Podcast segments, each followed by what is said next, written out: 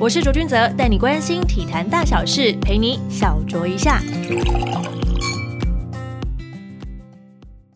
欢迎来到每个礼拜三的小酌一下。这节来宾是我关注非常久的选手，她为了追求梦想奋斗的模样非常的迷人。她是台湾第一位女子职业综合格斗选手黄真玲。真玲你好，Hello，左左你好，大家好。真玲，我应该称呼你 Jenny，应该会比较习惯吧，对不对？呃，都可以，都可以嘛。你自己有没有比较喜欢的绰号？呃，Jenny 就可以了。哦，珍妮就可以。好，我简单帮大家科普一下 Jenny 她的背景。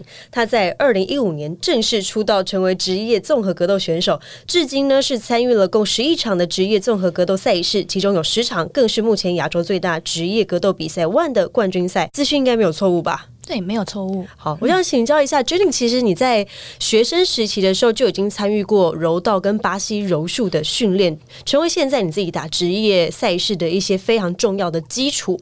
当初怎么会接触到柔道和巴西柔术呢？刚开始接触柔道的时候，其实是国小的时候，小朋友很爱玩，嗯哼，同学就说：“哎，要不要一起来练柔道？”然后我们去柔道社团翻翻滚滚，就是这样很快乐每一天。哦，对，结果到国中就不一样了，国中就是校。队，然后我跑掉好多次，因为他训练是真的蛮辛苦的啊，非常辛苦。我每次跟男生是被抓起来转圈圈哦，所以你们其实，在柔道这边的训练上没有分男生女生，就是一起混合训练这样。对，一起混合训练，而且男生人数的话会偏比较多一点，对，然后女生会比较少一点，所以说每次跟男生练习，他们力量又非常大。他们没有在怜香惜玉的，他们。没有，他们觉得非常好玩，就看你在那边转圈圈，把你拉起来，抛来抛去，觉得非常好玩。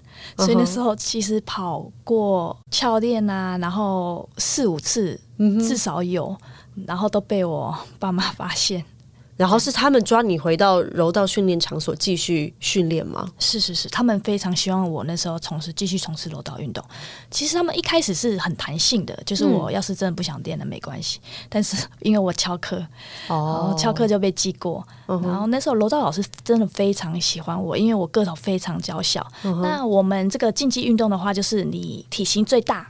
然后跟你体型最小，你的比赛项目的人参与人数会比较少，所以比较容易得牌。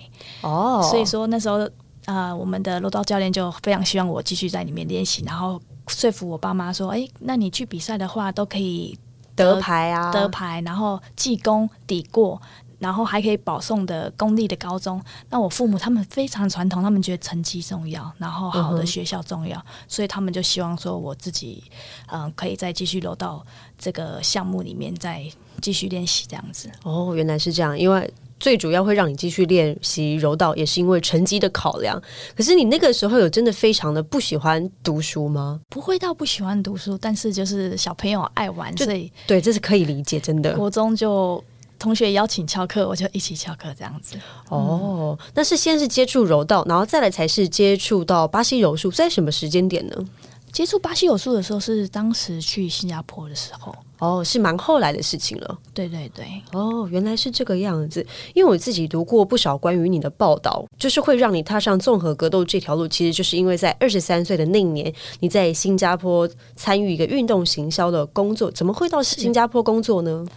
那时候刚毕业，那其实对新加坡一直蛮向往的，就是说很干净的城市，然后呃薪水都还蛮高的。然后我在大学的时候也有打工，那做的也是这个运动的鞋 Asics 的行销。那我觉得说，就是刚好专业领域还蛮像的，去的话应该不会很难，所以就想去挑战看看，然后看看世界这样子。哦，原来是这样的，因为太多的报道就把你写说，哎，是去游学啊，是去工作，其实有点不太统一。想说今天要得到你一个就是比较正确的一个说法，这样子。那个时候其实是第一次接触到格斗，在那个时期就是可能被朋友的邀请之下去的嘛，对不对？同事的邀请之下。哦，那个时候你当时看到的时候有没有特别的感触？比方说非常的震撼。看啦，很像那种醍醐灌顶的感觉，灵光乍现，就是觉得哦，这就是我找了很久的自己。那个时候看到格斗的时候，有这样的感觉吗？那时候体验了格斗了之后，跟那位一同呃跟我体验的男生，然后我们一起去体验那一堂柔术课程的时候，当时我们因为有我有一些柔道的基础，嗯，那因为对方呢，他还。算是新生，比较没有练过。那那时教练有安排我们两位一起练习这样子。那那一时间在那一回合，差不多降服了他五次。那那时候自己就有找回自己一些练柔道的感觉跟一些自信。那教练也马上跑过来说：“哎，你之前有练习什么之类？”那因为我比较害羞，不可比较呃不太敢说这样子。但但但是当时因为经过呃那一场的对方的切磋，我就。好像找到自己真正想要的运动项目这样子哦，要跟大家解释一下降服是什么，基本上就是把对手打趴在地上，白话文是不是这样子？对方投降，然后他会拍，对他会拍地板嘛，就是说求饶的概念。对，一般来说的话，他应该会拍对方的身体，不然他你拍地上的话，他没有。感觉那就会他他会继续哦，对 对对，会晕倒，是。然后关节技的话，就是会比较可能会受伤，所以一定要拍这样子。哦，是。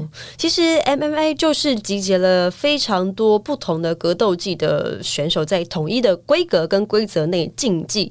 你当时感受到 MMA 和柔道或是巴西柔术有哪几个最大的差异，让你感受特别深刻呢？刚开始我从柔道。弟子，然后在新加坡先接触巴西柔术，然后回到台湾之后也是从巴西柔术开始，因为真的实在非常想想，巴西柔术它就比较重注于地板的战斗，但是我们柔道注重摔，但其实巴西柔术它也是有摔，但到地板的时候我们也是有关节技，也是有降服技，但是在巴西柔术领域里面它更多，它基本上在地上打斗的话，裁判都不会叫起来，要打到时间到。达到一方降服，但是在楼道的话，这只能在地面停留十秒钟这样子。那从巴西柔术这个领域跳至拳击跟踢拳击的时候，对我来说非常的困难，因为呃，我们楼道选手有习惯站的好好的，就是我们不会动，对，没有节奏，嗯哼，我们的节奏也是楼道的节奏，嗯哼，对，那那个节奏完全不一样。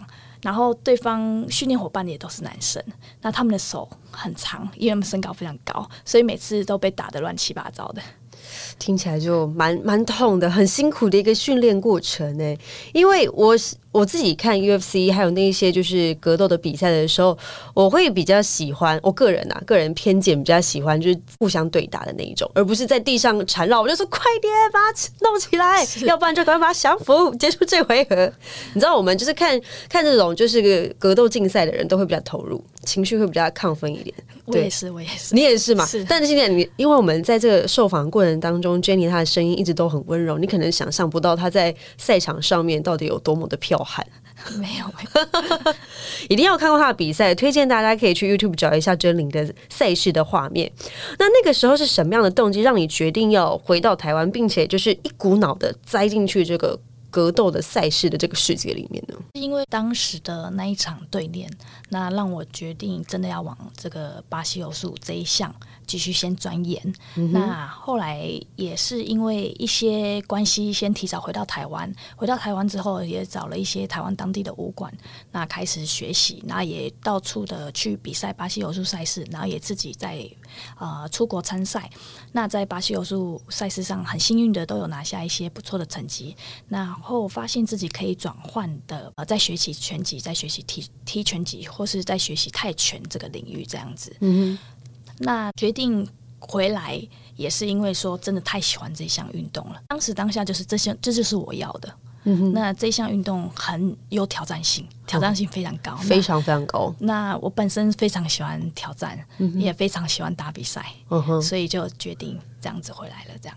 你刚刚有提到说你的家人其实都还蛮保守，但是他们过去有曾经是运动员的背景吗？完全没有，完全没有，完全没有。对，哇，那你自己这种强烈的想要挑战的性格，你觉得是从什么时候开始，以及什么样的情况造就而来的？我觉得应该有可能是当时是柔道运动员的时候，嗯，因为我们每三个月就要打一次比赛，很规律的去比赛，这样对对对，然后我们要减重比赛，减重比赛，嗯哼，然后那时候可能。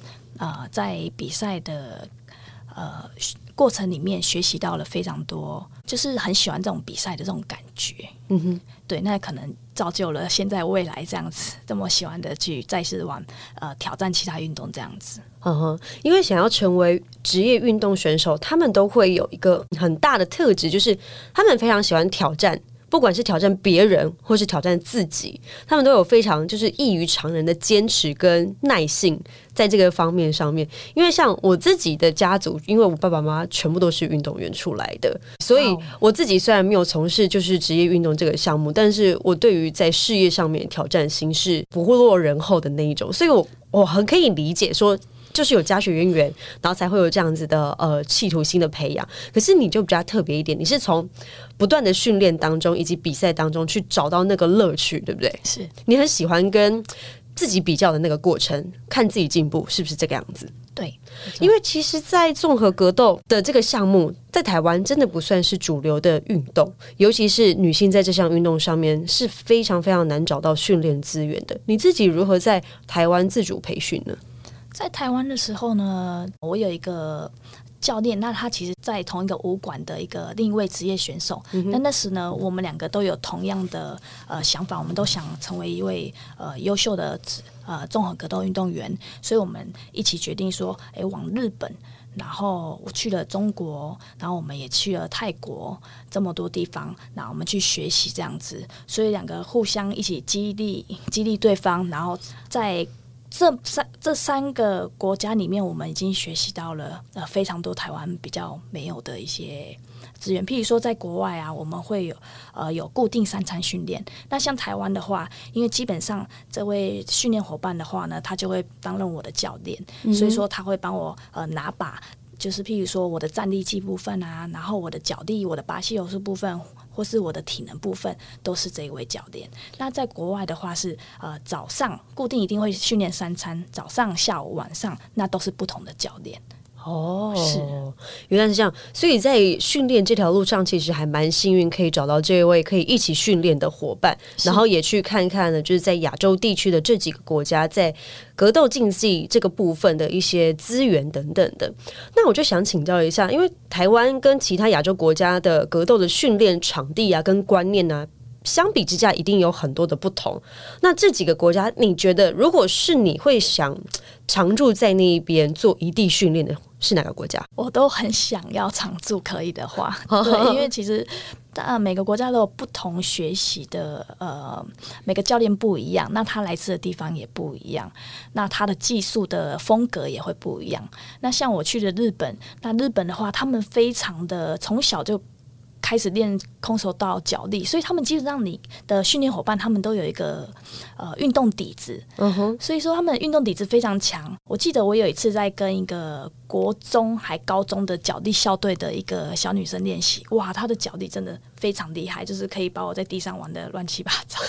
对，然后呃，在像在泰国，他们主要的就是泰拳很强，跟踢拳击对不对？他们那边泰泰国的话，对对对，就是在战力上方面的话。那他们泰拳有肘击有膝撞，所以说我在日本的话可以比较针对是脚地性的。那像在泰国的话，可以针对是像泰拳的站立技部分的话，所以说都很难非常选很难选择。等于是你就是去巡回这几个亚洲国家，去吸取他们最精华的那个部分。在日本可以学到地板的那些。竞技的技巧是，然后在泰国的话就可以学到站立技的部分是哦。那还那韩国呢，或是其他的国家，中国那边呢？在天津的话，他们也练三餐，而且他们真的那时候去的时候，真的是他们是职业队，所以说基本上都是职业选手。嗯哼，那时候去的时候只有我唯一一个女生。那我那时候去中国的原因是因为呢，呃，官方呃万冠军赛官方邀请我参与这个世界冠军腰带挑战赛的一个机会。那也是因为这个原因，所以到中国去备赛。那那时候天气非常寒冷。然后食物也不习惯，然后呃住宿方面的话，其实就也都不太习惯，就比较简陋一点，是这样的吗？就是他们的可能说大厦里面走进去就很很跟台湾很不一样，就对了。对对对对，所以说呃在很寒冷的很寒冷的天气，说呃去准备这些这一场比赛，对我来说也是非常的困难。那那时候呃在这一场比赛打了。因为冠军赛是五分钟五回合，那我们一般比赛，不要是冠军腰带的话是五分钟三回合。那那一场比赛打了五分钟三回合，快接近快要四回合的时候就被 TKO 了。嗯哼，对，TKO 就是打下去之后，然后你可能没有办法反抗的话，裁判就会介入终止这场比赛。那因为这场比赛，呃，筹备的时间也比较短，就将近两个月，然后在中国天津那边训练，那也是让我当下非常的挫折。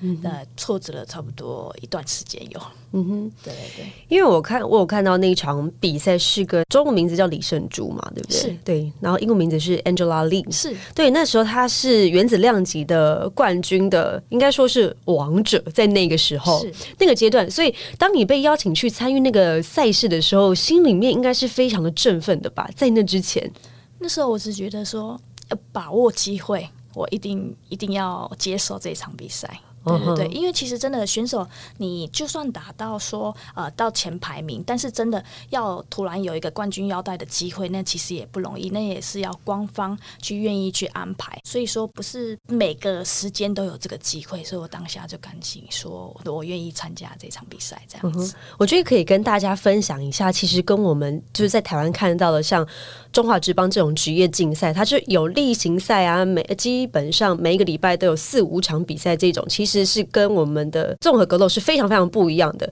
你一年当中可以参与到，我觉得应该五场比赛就已经算很多了，对不对？五场的话是非常多，是非常多的。因为基本上你比完一场比赛，你要修复的时间是非常非常长的。你可能在比赛过程当中可能会有一些拉伤，这是最基本的扭伤，然后骨折或者是脑震荡。这些都是发生的，对不对？其实可以避免，但是其实是可以避免，但是在比赛过程当中，你不可控对手会怎么样跟你对战吗？是，所以我们常常有一个规则，就是你被 knock out 的话，就是说你被击倒，然后当下马上昏倒的话，你三个月还是半年是不能比赛的。对，所以你们要参与赛事的机会真的是非常非常的少，所以有。比赛邀请的话，一定要好好的把握表现的时机点。是，那毕竟格斗在国内其实还不算是蓬勃的体育项目，要怎么样让就是自己可以全心全意的比赛，而不去担心就是现实生活上面的一些问题呢？在台湾现在的环境下，可能还没有办法说做全职的训练，因为说我们也是要达到生活的平衡。不止在台湾有这个问题，在日本。那其实我有认识一位日本的女子冠军，她下班也是做护理师哦，是，所以她也是上班下班，但是她拿了冠军好好多年。所以他是冠军选手，也是同时同样是要有工作去 cover 他的生活，这样子。就是他没有放弃他原本的工作，还是在兴趣跟工作当中是找到了一个平衡，这样。对，大部分的日本选手都是有工作。那因为我们在呃台湾的话，我们必须要呃训练的话要训练费用。那一般的话，我们要有呃营养营养费用，比如说我们买一些呃蛋白质的 protein 啊那些的啊去补足身体。那还要有一些伸展的一些按摩的，就是身体放松的分，因为。当你到呃一个顶尖的一个运动员的，或是说正常的运动员的话，我们都需要去好好的保护我们的身体，所以这些其实都也是都需要花一些费用这样子。嗯，所以说我们可能没有办法去做一个完全全职的一个训练，那这样子的话，我们可能生活上的话就可能没有办法顾及这样子。嗯哼，对。那你现在自己是怎么样去平衡这样子的训练跟生活呢？像我一开始的时候，我是做三份工作，我做呃运动用品店，然后我同时也是在当教练，然后我再一个就是职业选手，对，所以说那因为是那时候呃教练的这个场馆的。呃，教练很支持，还有这个运动品店的老板非常支持，所以说我才有这个机会说，哎，可以比赛的时候，那我就两边都请假，然后我就飞出去比赛这样子。那当时也是真的非常感谢他们这样。嗯，要真的很幸运可以遇到这些贵人，开才可以有办法支撑自己，就是继续走这条路。因为你曾经也说过，其实你打一次的奖金大概是四五个月的训练费，而且你刚刚提到的训练的过程当中，其实所需的可能有防护员，他必须要先帮你做一些预防的措施。然后比赛之后的一些治疗，或者是医药费，或者是补充就是身体能量来源的那些保健食品，都很必须的。是，呵呵。那像我在泰国的时候呢，其实呃，这个机会也真的是非常感谢，因为在泰国的一个非常有名的 Fair Taste Training Center，那他就是呃邀请我签约到他们的泰国中心练习训练一年。那那时候是留了一年半，那那时只有专心的训练，那吃他有包括早餐，那住是完全免费。所以说，你只要负担自己的另外两餐就可以，然后你三餐就跟着大家一起训练。你的工作就是训练，你没有不用做工作，你就只就是完就是全职选手，对，完全的投入。对对对对。然后早餐早上、下午、晚上就是一定都要出现这样子。嗯哼，对对对。那那一年半的时间，应该让你就是就是进步很快速吧？真的进步了非常多，很明显的就是学到他们泰拳的精华，因为他们泰拳就是硬。强壮，所以你每天在那边打沙包，一直打，一直打。然后他们有专门的一对一教练会安排。嗯哼，对。那除了这个的话，他们脚力，呃，巴西柔术上还请了一个美国很厉害的一个呃世界冠军的一个教练级。所以说我们在地板上的学习也是成长的非常快。另外，我们还有专业的拳击教练，也是从菲律宾来。所以说，他们相对他们那个这个场馆，他有已经有非常好的一些资源，然后就是我们就可以完全放心的不断的去学习，只要你可以吸收，就一直吸收，一直吸收这样子。所以，他们当初跟你签约，他们是希望就是把你培育成什么样的一个目标呢？当时签约的话，其实他们都会找大部分已经是职业选手的选手，然后因为说他们希望你可以代表他们的场馆，来继续在你这个联盟，呃，不管你是哪个联盟的话，拿下好的成绩，他们是希望这样子，所以才进行这个合作签约这样。有点像是那种俱乐部的那种感觉，然后你必须代表他们的俱乐部参赛，是对吗？这样的概念，好了解。因为我们刚刚其实有聊到说，你已经参与了十一场的职业格斗赛事，也参与了原子量级冠军保卫战，应该说对你来说是挑战赛，跟李胜珠对决。那你有没有在哪个就是时机点会觉得格斗这条路让你有点？害怕让你有点却步的时候，其实当时跟李胜珠打的时候，因为他很特别，他是武术世家，对。他三岁就在就是我们可能道馆的地垫那边爬，他底子非常非常好，爸妈就是从小要培养他成为选手，对，那他每次一出场比赛，因为我们一定是往呃亚洲地区的国家飞，因为我们是亚主要以亚洲为主的国际赛事，对，那他的。那个阿公阿妈、爸爸妈妈，还有弟弟妹妹，全部一家人七七八个都一起飞过来，那非常气势。那每次我就会想说，哎，我就是我的父母不太支持我，然后我都是感觉好像是有点形单影只那种感觉，有点孤单，有点孤单。对我也希望，就是会觉得说，就是打真的打从心里会觉得哇。要是我也我父母也这么的支持我，那我肯定在我的赛事成绩会不会会不会更好？对，然后那时候就是觉得有点看到对方这么，就是有一种比较的感觉，就是说啊，如果我的家人也是可以像他们一样这么支持我的话，那我在走这条路的时候，其实。我应该会有更多动力，对不对？你当下应该是那样想，是，甚至会想说，呃，要是我也出生在武术世家的话，那会不会有更顶尖的一些到更顶尖的运动能力呢？对对，然后那时候也有一些呃小挫折这样子，嗯，对，因为我过去访问的运动选手，大多数都是拥有支持他们的家人来做靠山，但因为从我们刚刚聊天的过程当中，以及我看到的那些。过去对于你家庭跟运动赛事的一些报道，其实是非常非常传统的一个观念。对你来说，这个阻力到底是有多大？刚开始的时候，我们其实跟父母沟通不太能沟通啊。他们我们一沟通，这个会吵架的，就是直接是还是会有冲突，还是就无视你这样？呃，先冲突，后来变无视。对，所以说，因为嗯，他们期望说我可以转换至他们。呃，期待的工作，譬如说当体育老师，他们觉得非常好，甚至可以去考个警察之类的。那对他们觉得说，呃，这些工作都非常好，甚至说你可能去邮局工作，还是做银行员之类的，因为就是你可能有退休金会有保障，他们都觉得他们的想法。就是希望你可以有稳定的生活，对，稳定，稳定。我的父母他们非常要求稳定的生活，那他们觉得说我比较不稳定，而且他们觉得我不知道我在干嘛，就是说常在那边跑跑跳跳，然后都不知道我到底在干嘛这样子。我觉得有一个说法，好像是在亚洲啊，要追梦啊，好像比欧美还要困难，因为我们的传统的一些家庭的观念啊等等的。非常非常希望自己的小孩子是追求一个稳定发展。如果他们今天没有办法很稳定发展的话，可能会让他们觉得很挂心。所以。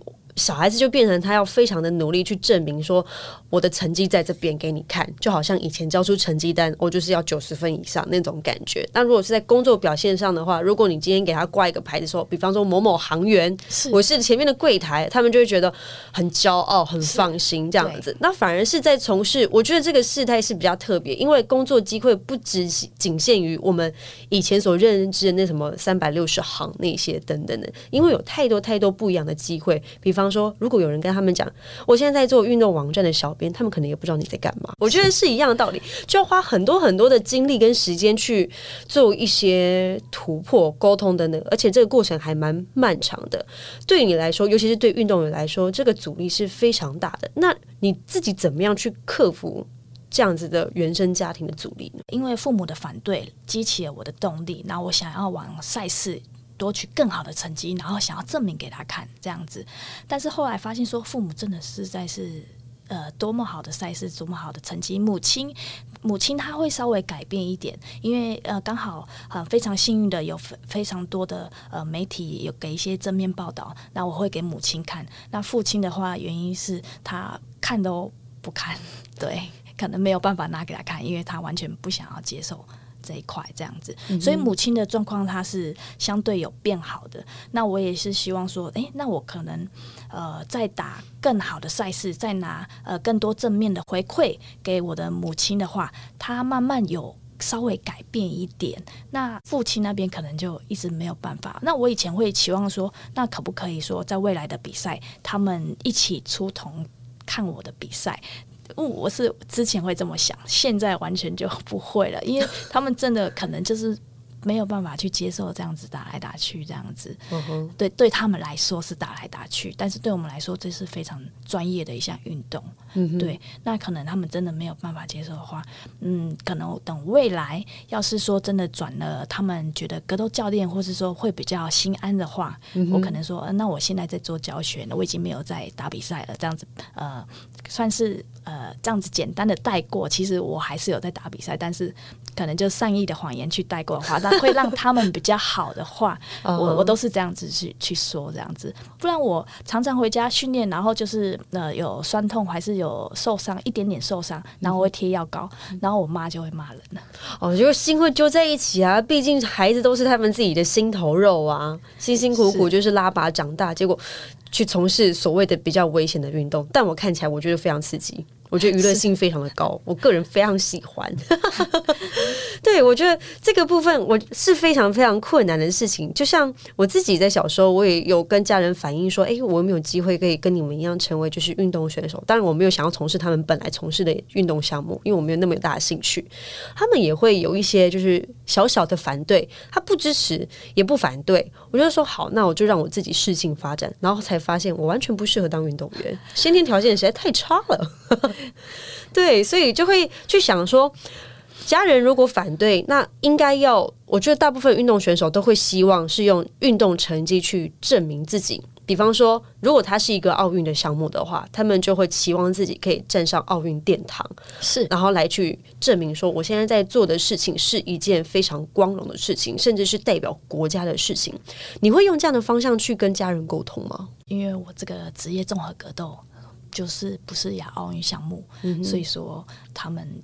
就没有办法接受这样子，因为其实有很多运动赛事都还不是亚奥运的项目。比方说，呃，在台湾发展比较冷门一点的，就像合球好了。可是合球我们在世界的排名是世界前三，是非常厉害的。对，可是我们也还没有办法在奥运就是出赛，因为它还不是一个项目之一。是对，所以我觉得这个部分真的要花就是很大的心力来去跟他们做一些沟通。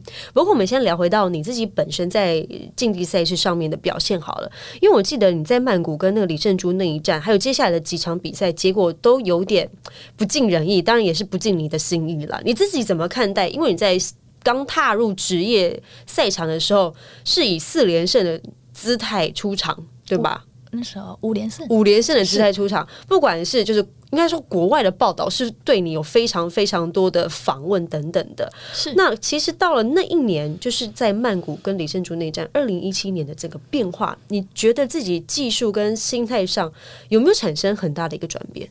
其实李胜珠他真的非常高，对他非常高。那其实说，嗯，大家可能呃比较不太了解，说当时呢刚呃进入这个。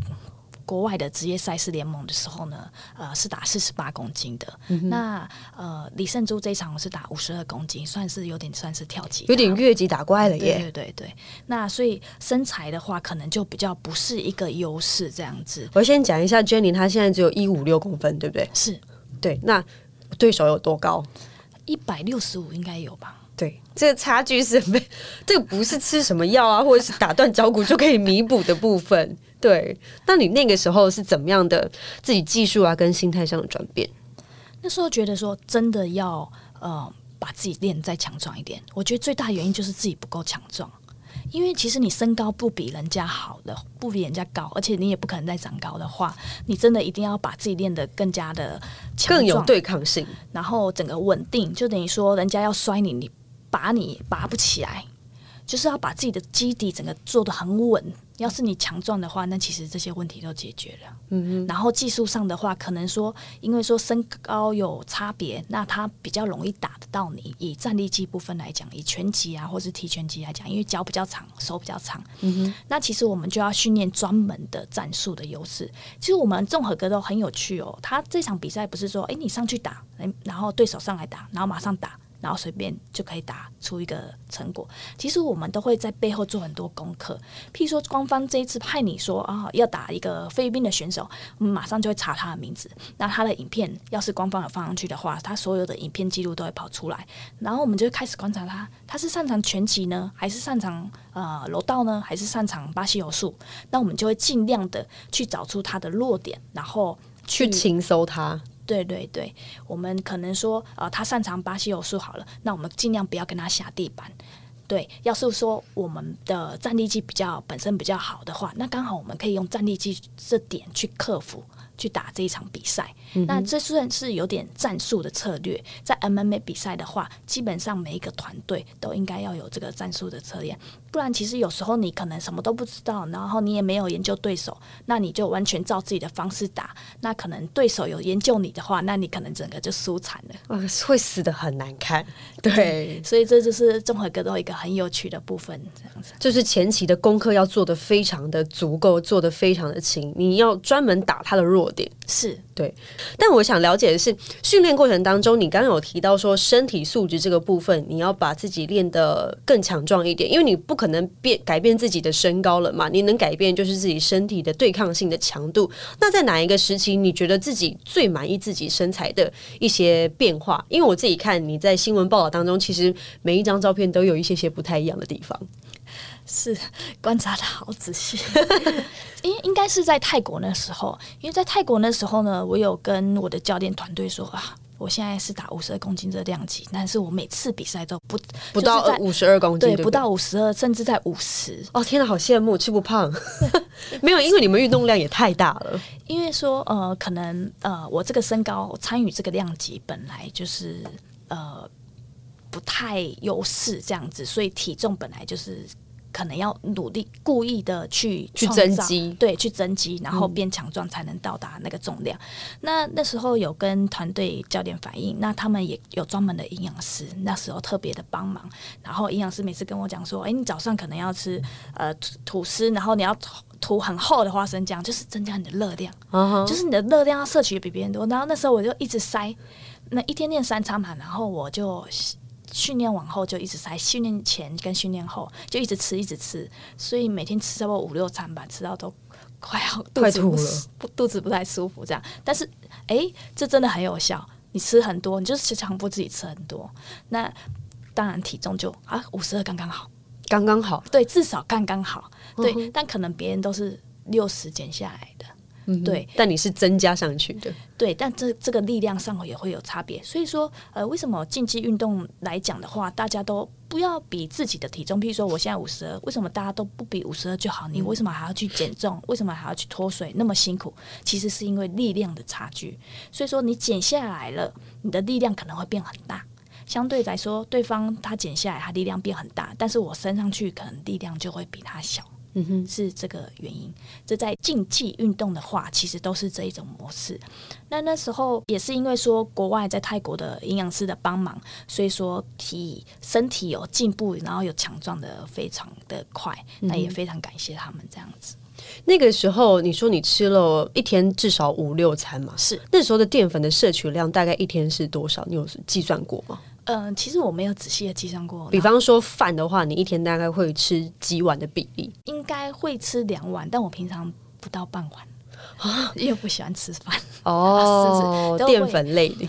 对，我会以那种呃水果，嗯哼，或是说我会特别去买一些高蛋白的食物，譬如说我那时候就吃藜麦啊，哦，嗯对，还有豆子，一直吃豆子，一直吃豆子这样子，对。然后去补充这样子，然后也会简单来讲的话，就是呃太太懒惰了，我就直接吐司一条买来，然后花生酱，然后我那时候就是每天强迫自己一定要吃很多个花生吐司。我天，现在想到应该会觉得有点害怕吧？但是其实说你一般的运动量不太高的话，这样可能会造成你的脂肪会往上飙，往上飙。那当时呢，我们一天练三餐，对啊，运动量真的非常大，我们每一餐流的汗都。就是像你结束后可以游泳那样子，对，非常多，所以我完全不用担心。哎，这完全可以跟你的训练去去去抵消这样子。是，哦哼。那你在二零一七年的变化，刚刚提到就是技术跟心态部分，因为你必须要让自己的身体变得更强大一点。那你在心态上面的一些转变呢？你有因为那一场比赛而感受到？自己跟所谓的世界冠军的那种差距，然后觉得有些挫折、灰心吗？我突然想到有更挫折的一场比赛，那那一场比赛是对菲律宾地主选手。那其实我蛮多比赛都是对地主选手。那地主你没有你没有那个主场优势 哎，都没有。所以当地主选手，我因为我们出场前都会走一个步道这样子，就很像走红毯那种感觉。是是是，嗯，然后。对方出来的时候就哇，就是有欢呼声这样子。那每次我就我出来就是嘘，就是肯定的。如果是有人来我们台湾比赛的话，我们不一定会这样做，但一定不会给予太多的掌声。对，然后还还蛮有趣的，我觉得。嗯，那那是打邀请对战这一场非冰选的时候的时候呢，其实我跟我的呃训练伙伴，我们都早就有。猜到会有今天，快要一年的时间去准备这场比赛，所以我们花了非常多的时间精力，然后我们一直去研究它，然后要怎么打，然后我们怎么呃在地板上的时候怎么打，在站立机怎么打，然后要怎么摔，怎么看摔，我们都完全的去研究好。但是呢，在发生比赛的前一个月，我突然那个腰部受了很严重的伤，那时候严重到基本上呃可能都躺在床上一个礼拜。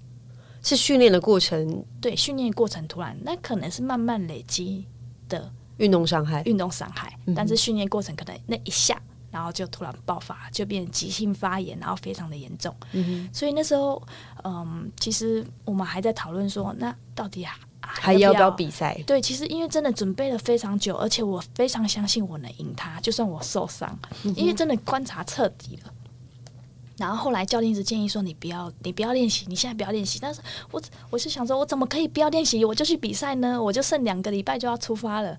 然后教练就说：“你就是躺着，你好好休息。你要是要打比赛，你就要休息。”是。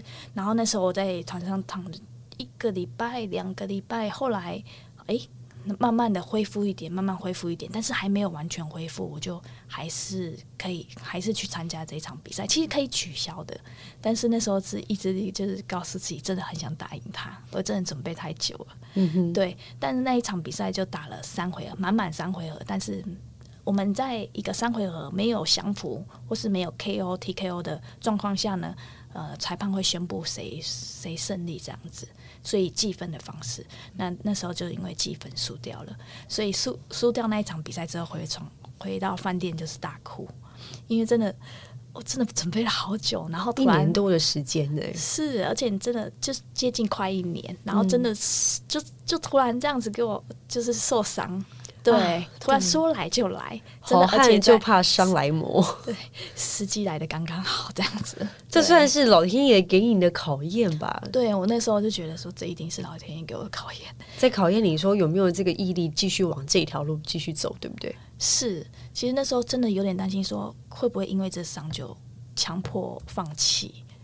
对，因为自己完全不想放弃，但是这个真的还蛮那时候在当时急性发炎的时候还蛮严重的，那那时候真的是哭了一整个晚上。嗯哼，对，谁都 没有办法，就是一直安慰朋友、教练，一直安慰，一直安慰，没有关系，再好好准备，下次再打回来。没有办法，没有办法克制。对，在那一场比赛之后，后来还有几场比赛嘛，对不对？是。因为近几场比赛，我其实有有去看一些 YouTube，大家对你的介绍。那有有一些就是格斗迷非常深入你的比赛，然后就有我我发现他们都有留言，是一方面是鼓励你，一方面也是恨铁不成钢，那种求好心切，也希望就是说，呃，若要赶快改善自己的弱点啊等等，才有办法就是让自己就是变得更好。是你自己会去怎么样看待这些比较狂热的粉丝的一些建议？其实我有时候会真的认真的看。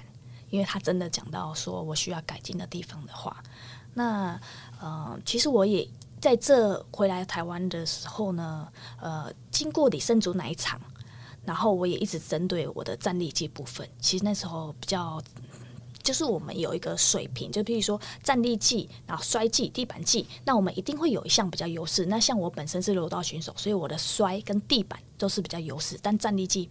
的话，就相对来说会拉低很多，而且他又是战力级比较好的选手，是，所以那时候我就想说，那回来我一定要补足我的战力技。教练也一直透过各种的方法，譬如说体能的爆发力训练，或是说一些专门练拳击、专门练踢腿这样子去帮助我。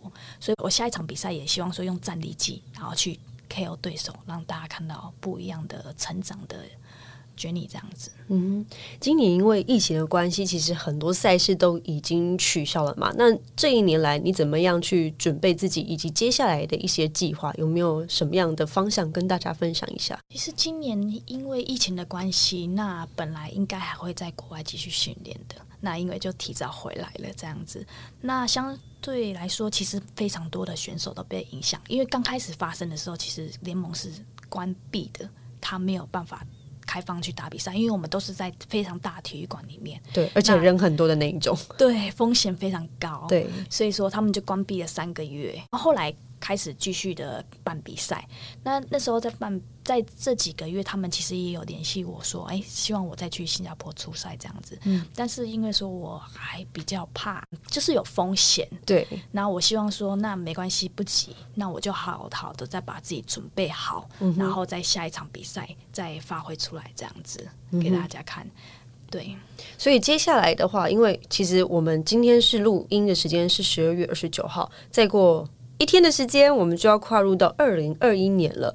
而到了二零二一年之后呢，我们 Jenny 好像也要满三十岁了，是不是一个不同的门槛？我我不是我不晓得，每个人对于年龄的定义有点不太一样。有人不在意，但有人觉得，哎，这个数数字的变化会对心态上面有很不一样的变革。我觉得，尤其是女生是这个样子，尤其会在三十岁这个阶段，会给自己有更理性的一些想法。我的目标，我希望可以在我的量级。拿进世界前八，世界排名前八名，然后让更多的任何比赛的场上的话呢，让大家能看到呃来自台湾的选手的比赛。那其实因为呃台湾的选手要站上这个国际舞台，它其实不是非常的容易。因为说其实相对于在日本来说的话，他们每一年就会办了超过一百场的职业赛事。那像在台湾，其实基本上他都没有办过，很少办过职业赛。那我的出道赛刚好那时候是在台湾，呃，二零一五年唯一一场的有办女生的有一场女生的比赛，那其他都是男生，那也是唯一一次的一个赛事这样子。那之后也是因为说一些关系，那可能就没有再办职业赛。所以说，相对选手，你要从业余选手转到职业选手的话，你可能要往呃国外的联盟，他要呃和你签约，相对难度会比较高一点，高一点，因为呃你可能没有要在更多的比赛里面去给。联盟看到你的表现，所以说你的伴侣的赛事要非常的多，那你才参与的赛事非常多，你才可以被看到这样子。你自己最想要参与的是哪个？因为我们知道说 MMA 它其实有很多不一样的那种联盟的竞赛，你自己最想要参与哪一个？嗯，每个联盟都有可能。当然说我们最顶尖的就是 UFC，那它的量级就是只有五十二公斤这样子。我目前的。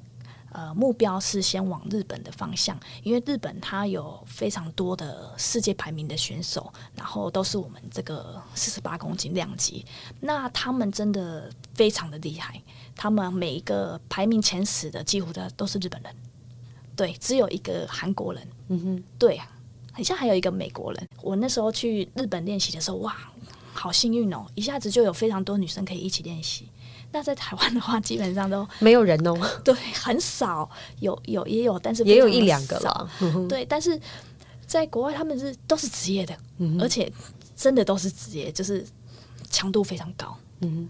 对，然后我们可以练习完啊，然后再一起去吃蛋糕。对，你就训练后的快乐，训练后快乐这样子。嗯哼，因为你在台湾就只能跟男生对练，然后台湾的女子选手目前想要真的投入到这项运动里面的人多吗？一开始是蛮多的，其实我常常会收到讯息，就是大家会说他想要参与这个职业赛事，那他想要怎么踏入这个职业赛事，但是他们都还没有开始这样子。但大部分其实我培训过几位选手，那也是因为各种元素、各种原因，然后他们就。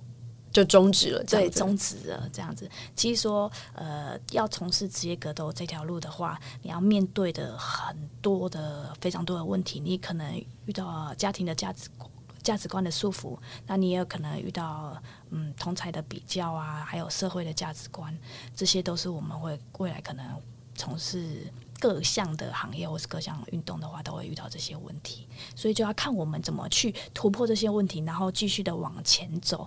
因为其实没有任何人可以定义我们，只有我们可以定义我们自己。这样子，对你自己对于就是女子选手在台湾就是综合格斗的赛事这个环境，你自己有什么样的期许吗？而且因为你是身为就是成为职业选手的第一人，你一定有更多的想法吧？我希望说，因为呃，我比较幸运，呃，可以到国外参与那么多的呃赛事，然后也看到了那么多团队的练习，也参与其中。那我希望说，可以把这些技术，甚至在未来有这些可以创造些这些资源，那给一些未来的选手，他们想要呃踏入这项领域的话，我都非常想要帮助他们。因为说，其实啊，我们台湾出赛的人太少了。那其实，在譬如说，这样像菲律宾，他出赛一个就是一整群，直接一很多，就是一个团队一起去比赛这样对，一同出来。那可能说，我们一张 fly 卡里面就有好多都是菲律宾、菲律宾、菲律宾、菲律宾。但是我们台湾始终就是一张 fly 卡出来就只有一个台湾，甚至有时候就没有被安排到那一张，整张 fly 卡都没有来自台湾的这样子。所以说，因为我们本身参与的人数就少了，嗯那当然我们可能就没有办法制造这样子。那我们要是未来，哎。很多选手，然后我们可以领导他们一起踏网络职业这个方向，给他们更多的资源，给他们更多的技术，给他们呃更多的呃一个训练环境的话，那相对希望说未来我们可以一整个团队就带出去国外参与赛事，那这样我们就会更容易被人家看到这样子。嗯哼，对。所以 Jenny 你的那个职业生涯的目标，应该是希望可以在 UFC 拿下什么样的成绩呢？UFC，UFC 好厉害的联盟啊！对对，嗯，当然是希望说，现在有要是真的有那个机会的话，我会先给自己的目标是先好好的打好那 UFC 的第一场赛事。嗯，对对对。所以不还不会给自己设立一个名次，或是抢冠军腰带，那可能有点对现在来说还是有点太远了。这样子，对对对。但我会非常期待有一天可以在 UFC 的那个转播画面当中看到你的赛事，我一定会去买那场比赛。今天非常感谢 Jenny 的分享，也祝福 Jenny 一切顺利。